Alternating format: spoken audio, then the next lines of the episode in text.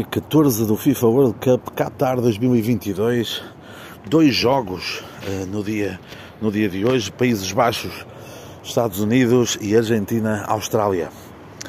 No Países Baixos, Estados Unidos, Países Baixos, ali uh, 60-40 em termos de favoritismo, que acabou por ser bem maior.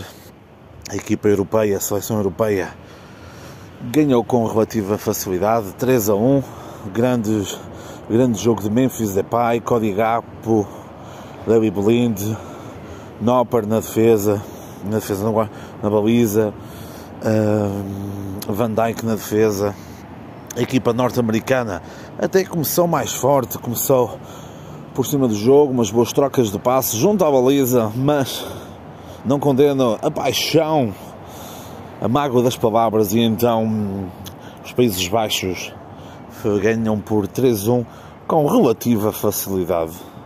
Relativa facilidade, 2-0 ao intervalo.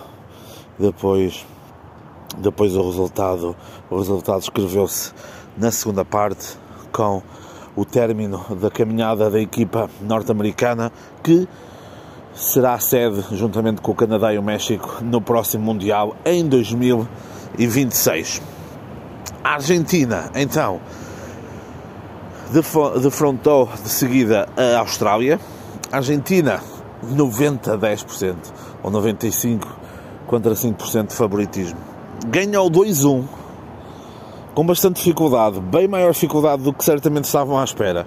A equipa dos antípodas, a equipa dos cangurus, dos koalas, a seleção debateu-se com mais, mais esforço do que talento a Argentina na primeira parte com Lionel Messi, um, um jogador em que está a aparecer, faz 1 a 0 e depois eh, na segunda parte, na segunda parte, hum, Julian Alvarez faz o 2 a 0.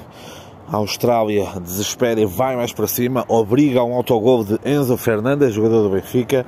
Depois, os últimos 15 minutos foram todos totalmente da Austrália. A Argentina, a Argentina teve que ceder terreno e tentar proibir o pior, mas uh, felizmente para a equipa sul-americana isso não aconteceu. Portanto, Países Baixos e Argentina encontram-se na próxima fase.